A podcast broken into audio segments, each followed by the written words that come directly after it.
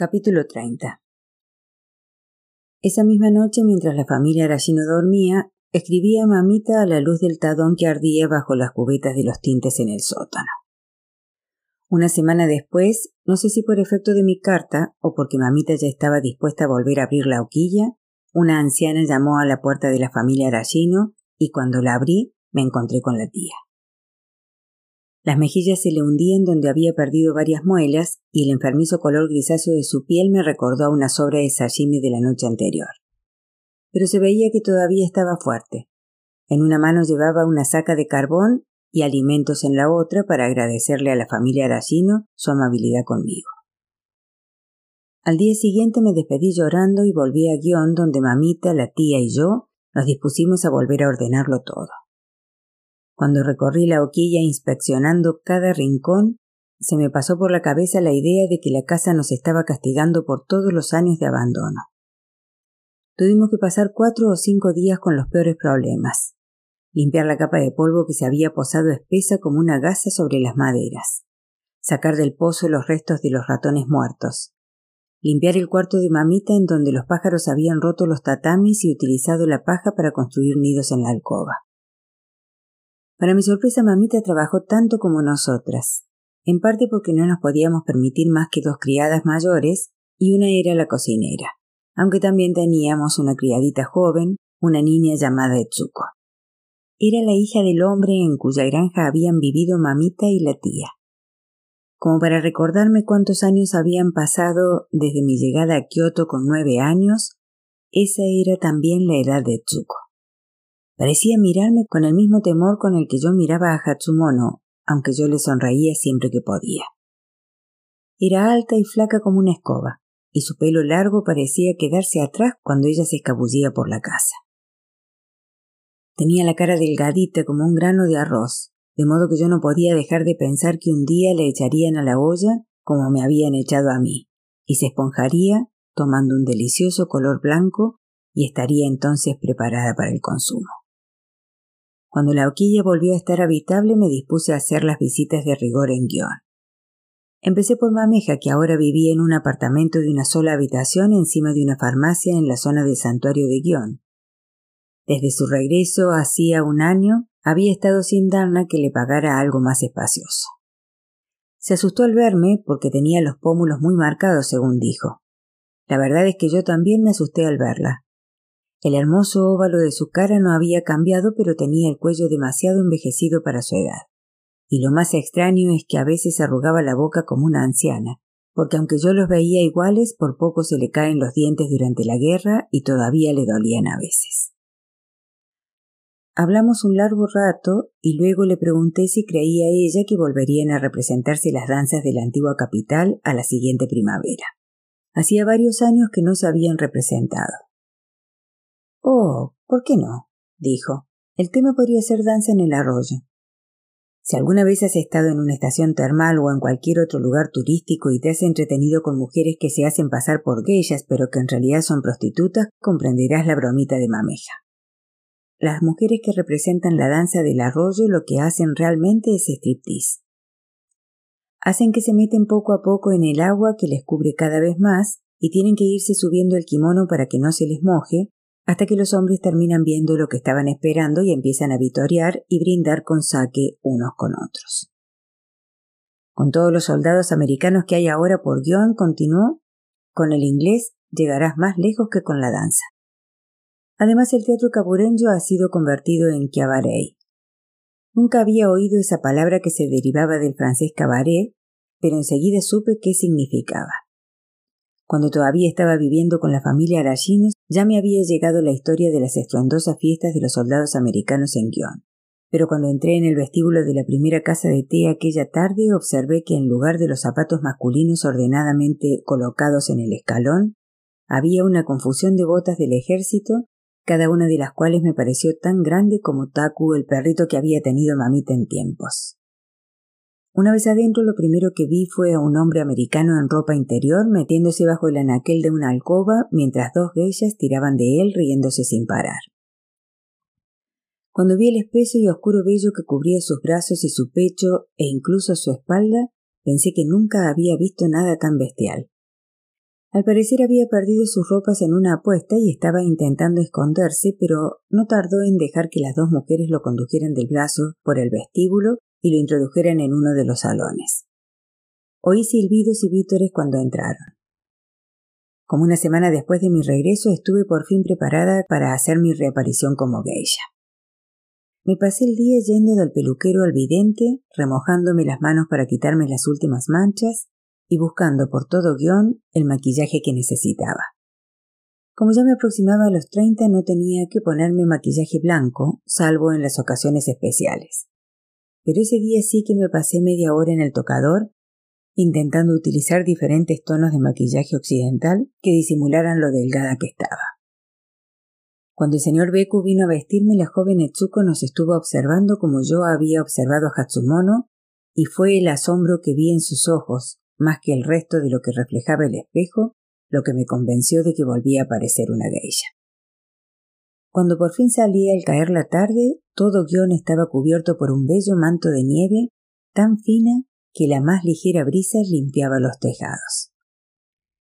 Llevaba un chal y un paraguas de laca, de modo que debía de estar tan irreconocible como cuando había venido de visita todavía con pinta de campesina. Solo reconocí como la mitad de las geishas que me crucé en el camino. Era fácil distinguir a las que habían vivido en Guión antes de la guerra porque hacían una pequeña reverencia de cortesía al pasar, aunque no me reconocieran. Las otras se contentaban con una pequeña inclinación de cabeza. Al ver tantos soldados aquí y allá empecé a temer lo que me encontraría al llegar a la casa de Ti y Chiriki, pero de hecho en el vestíbulo se alineaban los brillantes zapatos negros que llevaban los oficiales y por extraño que parezca el lugar parecía más tranquilo que en mis tiempos de aprendiza. Nobu todavía no había llegado o al menos no vi signos de que estuviera por allí, pero me condujeron directamente a uno de los salones grandes del bajo y me dijeron que enseguida se reuniría conmigo. Por lo general habría tenido que esperar en un cuarto destinado al efecto, donde podía calentarme las manos y tomarme un té. A ninguna geisha le gusta que los hombres la vean sin hacer nada, pero a mí no me importaba esperar a Nobu y además me parecía un privilegio poder estar unos minutos sola en uno de aquellos salones. Durante los últimos cinco años había echado tanto de menos las cosas hermosas y aquel salón habría sorprendido a cualquiera por lo bonito que era. Las paredes estaban enteladas con seda amarillo pálido, cuya textura daba una sensación de presencia y me hacía sentirme sujeta, igual que un huevo está contenido dentro de la cáscara. Esperaba que Nobu llegara solo, pero cuando por fin lo oí en el vestíbulo supe que se había traído al consejero del ministro, el señor Sato. No me importaba que Nobu me encontrara esperándolo como he dicho, pero pensé que sería desastroso dar al consejero razones para pensar que yo no era muy solicitada, de modo que me metí rápidamente por una puerta que daba a una sala que no se solía utilizar. Esto me dio la posibilidad de oír cómo Nobu intentaba mostrarse amable. ¿No le parece un lugar muy tranquilo, consejero? dijo, y oí un pequeño gruñido como respuesta. Le reservé especialmente para usted. Las pinturas Zen no están nada mal, ¿no le parece? Entonces, tras un largo silencio, Nobu añadió. Pues sí, sí, hace una bonita noche. ¿Le he preguntado ya si ha probado el saque especial de la casa? La conversación continuó en ese tenor un rato más, con Nobu sintiéndose tan cómodo como un elefante intentando actuar como una mariposa. Cuando por fin fui al vestíbulo y abrí desde allí la puerta de la sala, Nobu pareció muy aliviado al verme. Solo después de presentarme y de arrodillarme frente a la mesa pude echar una buena ojeada al consejero.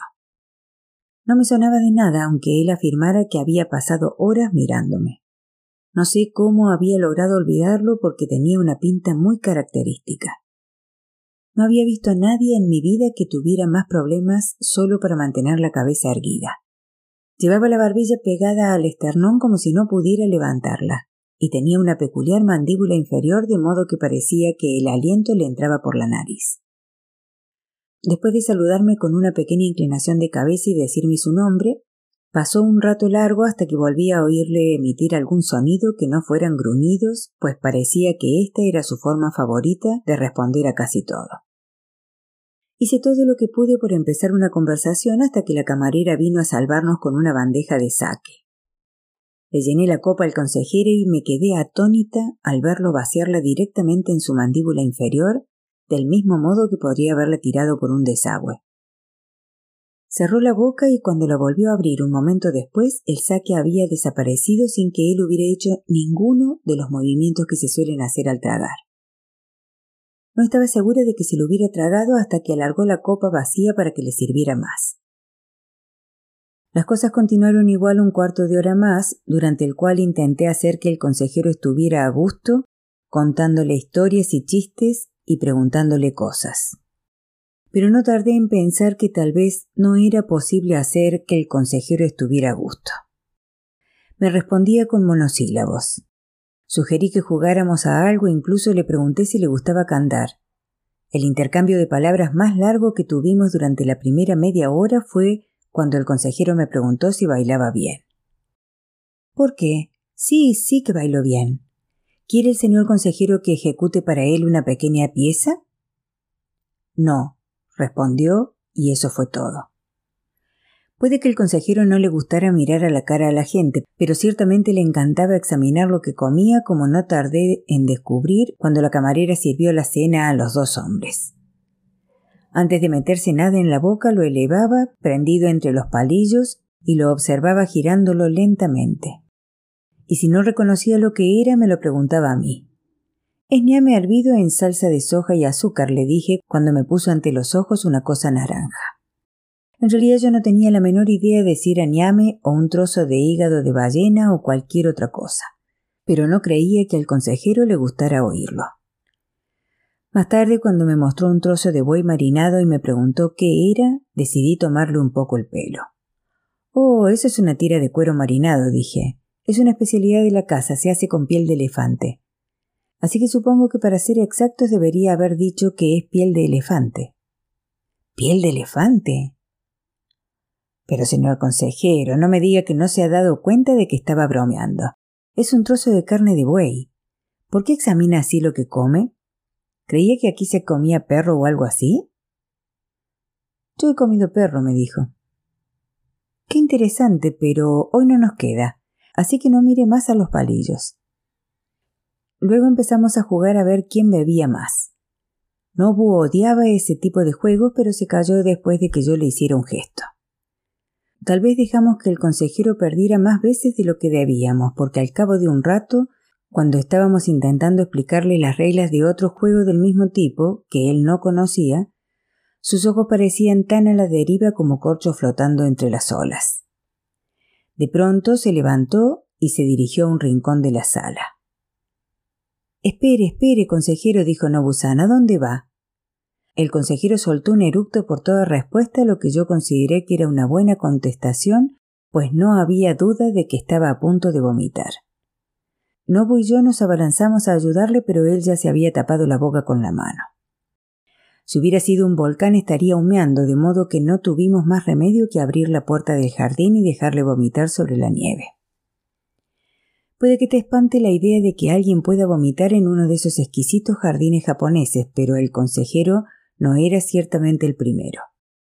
Las geishas tratamos de ayudarlos a llegar al servicio, pero a veces no lo conseguimos. Si decimos a una de las camareras que un hombre acaba de estar en el jardín, sabe exactamente a qué nos referimos y enseguida acuden con el equipo de limpieza. Nobu y yo hicimos todo lo que pudimos por mantener el consejero de rodillas con la cabeza colgando sobre la nieve en la puerta que daba al jardín. Pero pese a nuestros esfuerzos, no tardó en empezar a caer. Me esforcé por empujarlo hacia un lado de modo que al menos no terminara sobre una nieve ya vomitada pero el consejero era corpulento como una res. Lo único que logré fue que cayera sobre un costado en lugar de caerse de bruces sobre el vómito. Nobu y yo nos miramos consternados ante la escena del consejero tirado totalmente inmóvil en la nieve, como una rama de un árbol caída. Ay, Nobu-san, exclamé. No sabía que su invitado iba a ser tan divertido. Creo que lo hemos matado. Y si quieres saber mi opinión, se lo merecía. Qué tipo más irritante. ¿Así es como se porta Nobusan con sus honorables invitados? Lléveselo a la calle y déle una vuelta a ver si se despeja un poco. Un poco de fresco le hará bien. Está echado en la nieve, ¿no es eso ya bastante fresco? No, San, exclamé, y supongo que bastó con mi tono de reconvención porque Nobu suspiró y salió al jardín en calcetines a intentar la difícil tarea de hacer volver en sí al consejero. Mientras estaba ocupado en esto, yo fui a buscar a una camarera para que nos ayudara porque me imaginaba que Nobu no podría levantar al consejero valiéndose solo de un brazo. Luego fui a buscar unos calcetines secos para ambos y avisé a otra camarera de que, en cuanto entráramos, limpiaran el jardín. Cuando volví a la sala, Nobu y el consejero estaban de nuevo sentados a la mesa. Te puedes imaginar la pinta del consejero y el tufo. Tuve que quitarle los calcetines mojados con mis propias manos, pero me mantuve lo más alejada de él que me fue posible. Nada más terminar de cambiarle los calcetines, el consejero volvió a caer inconsciente sobre la estera. ¿Cree que nos oye? le susurré a Nobu. No creo que nos oiga ni cuando está consciente, me respondió Nobu. ¿Conocías a alguien más estúpido que este tipo? Nobu-san, baje la voz, susurré. ¿Cree que se lo ha pasado bien esta noche? O sea, quiero decir, ¿es esto lo que tú tenías en mente? No se trata de lo que yo tuviera en mente, sino de lo que él tenía en mente. Mm, espero que no tengamos que hacer lo mismo la semana que viene, dice Sayuri. Si al consejero le gustó la velada, a mí también me habrá gustado la velada, dijo Nobu. Nobu-san. ¿Cómo puede decir eso si no le ha gustado nada? Se le notaba el fastidio en la cara. Nunca le había visto así. Considerando el estado del consejero, creo que podemos suponer que no se lo había pasado mejor en su vida. Tratándose del consejero no puede suponer nada. Estoy segura de que se lo pasaría mejor si pudiéramos crear un ambiente un poco más. como más festivo, ¿no crees? Tráete algunas de ellas más la próxima vez si crees que eso puede ayudarme, contestó Nobu. Volveremos la semana que viene. Invita a tu hermana mayor. Desde luego Mameja se las ingenia sola, pero el consejero es tan pesado de entretener. Necesitamos una geisha que, no sé, que haga mucho ruido, que distraiga a todo el mundo. ¿Saben, Ousan? Ahora que lo pienso, me parece que también necesitamos algún invitado más, no solo una geisha más. No veo por qué. Si el consejero está ocupado bebiendo y mirándome furtivamente y usted está ocupado en estar cada vez más harto de él, no creo que así vayamos a tener una velada muy festiva, dije. A decir verdad, Nobusan no haría mal trayéndose al presidente la próxima vez. Te preguntarás si lo había planeado todo para poder llegar a ese momento. Es cierto que desde mi regreso a Guión lo que más había esperado era encontrar la forma de pasar más tiempo con el presidente. No era que deseara volver a tener la oportunidad de sentarme en el mismo salón que él y de inclinarme y susurrarle algún comentario y oler el aroma de su piel. Si esos momentos iban a seguir siendo el único placer que la vida iba a ofrecerme, prefería cerrar para siempre esa luminosa fuente de luz y dejar que mis ojos empezaran a acostumbrarse a la oscuridad. Tal vez era cierto, como parecía, que mi vida se inclinaba hacia Novo. No era tan estúpida como para imaginar que pudiera cambiar el curso de mi destino, pero tampoco podía renunciar a los últimos restos de esperanza. Ya lo había considerado, contestó Nobu. El consejero está muy impresionado por él, pero no sé, Sayuri. Ya te dije que el presidente es un hombre muy ocupado. El consejero se sacudió sobre la estera como si alguien lo hubiera pinchado y luego consiguió incorporarse hasta volver a estar sentado a la mesa. A Nobu le dio tal repugnancia ver el estado de sus ropas que hizo venir a una camarera con una toalla húmeda. Cuando la camarera terminó de limpiar la chaqueta del consejero y salió de la sala, Nobu dijo Bueno, bueno, consejero, creo que hemos pasado una velada maravillosa. La próxima vez nos divertiremos todavía más, porque en lugar de vomitar sobre mí podrá hacerlo también sobre el presidente y tal vez una o dos geishas más. Me encantó oír a Nobu mencionar al presidente, pero no me atreví a reaccionar.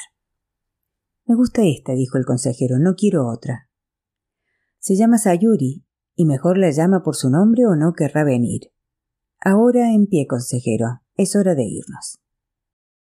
Los acompañé hasta la entrada, donde les ayudé a ponerse los abrigos y los zapatos y los vi ponerse en camino sobre la nieve. El consejero no daba pie con bola y se hubiera tragado la verja si Nobu no lo hubiera agarrado por el codo y hubiera dirigido sus pasos. Un poco más tarde, esa misma noche, me dejé caer con Mameja en una fiesta llena de soldados americanos.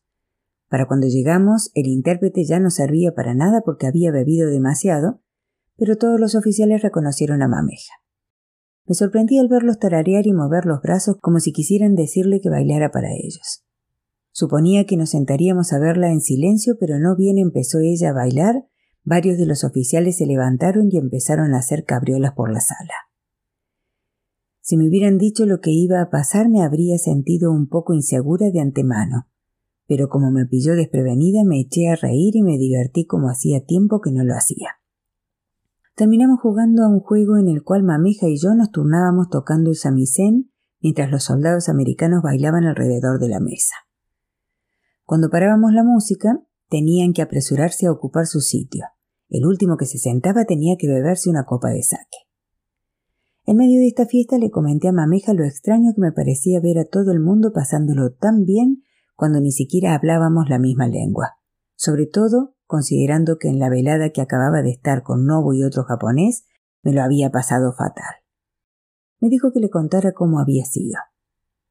Tres personas son demasiado pocas para pasarlo bien, dijo después de que yo le contara todo, particularmente si una de ellas es Nobu, de mal humor. Le he sugerido que la próxima vez venga con el presidente, y también necesitamos otra geisha, ¿no crees? Alguna alborotadora y cómica. Sí, dijo Mameja, tal vez me pase. Me sorprendió oírle decir eso, pues nadie habría descrito a Mameja como alborotadora y cómica.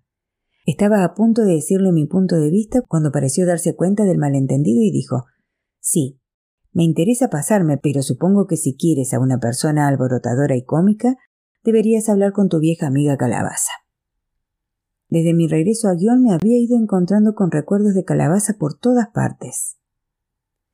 En realidad, en el mismo momento en que puse un pie en la hoquilla, le recordé allí en el vestíbulo el día que se cerraba guion, haciéndome una fría y formal reverencia de despedida, del tipo que estaba obligada a hacer a la hija adoptiva.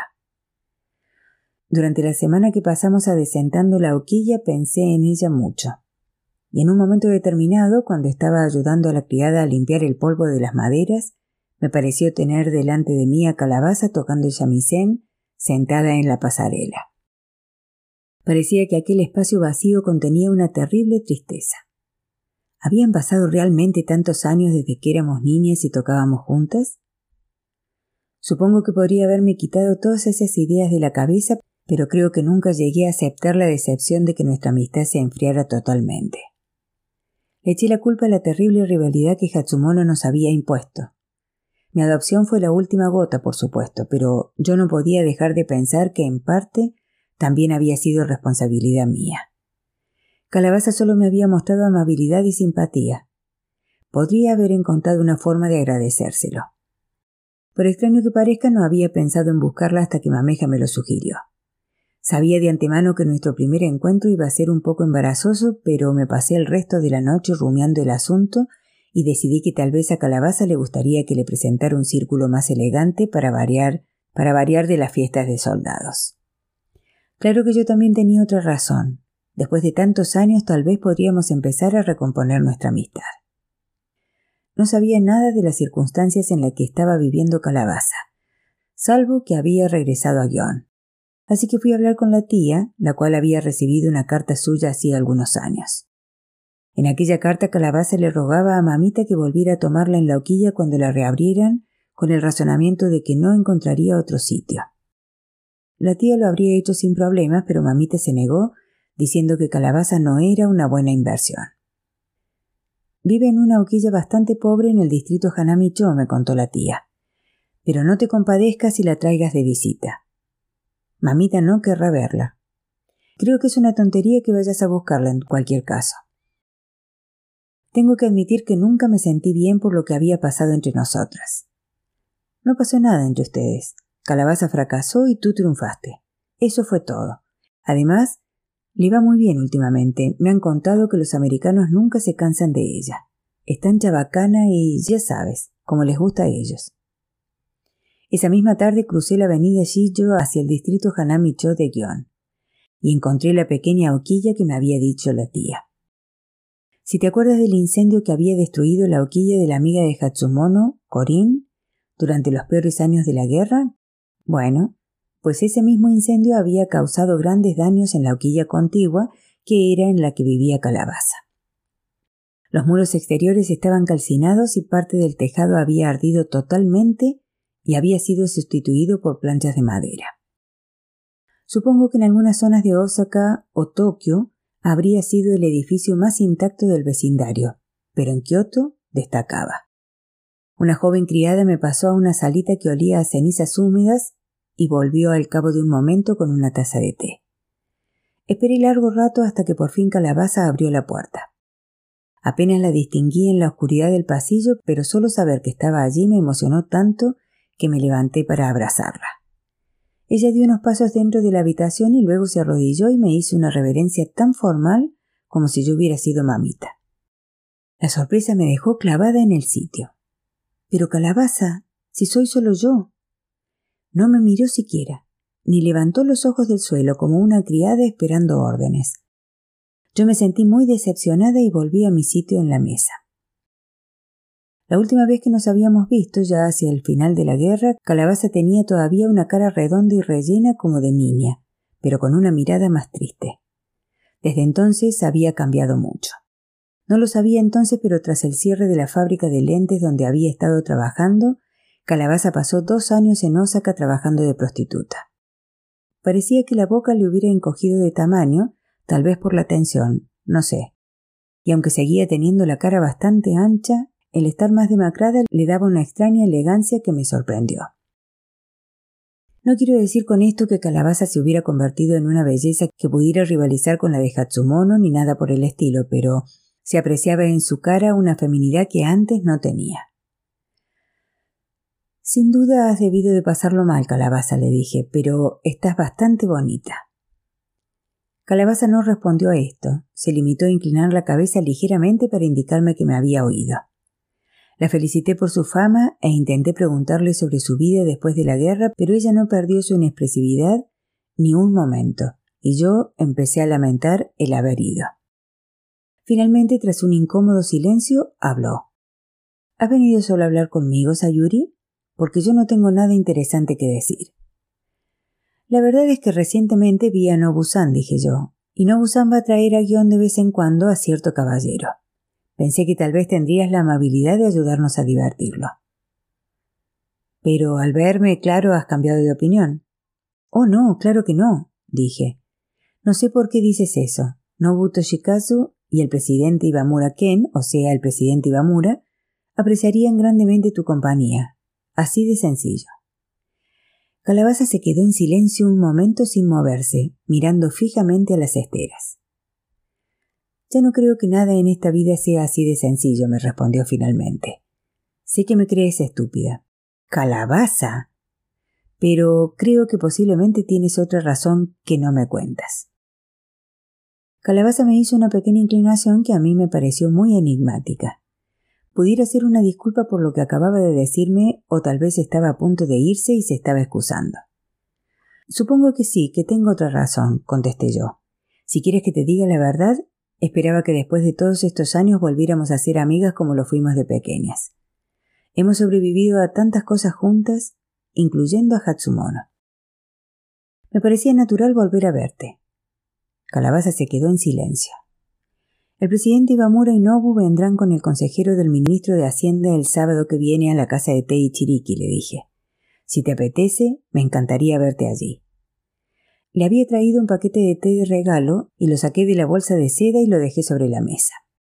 Cuando me estaba poniendo en pie para irme, pensé en algo amable que decir antes de salir, pero parecía tan desconcertada que me pareció mejor irme sin más.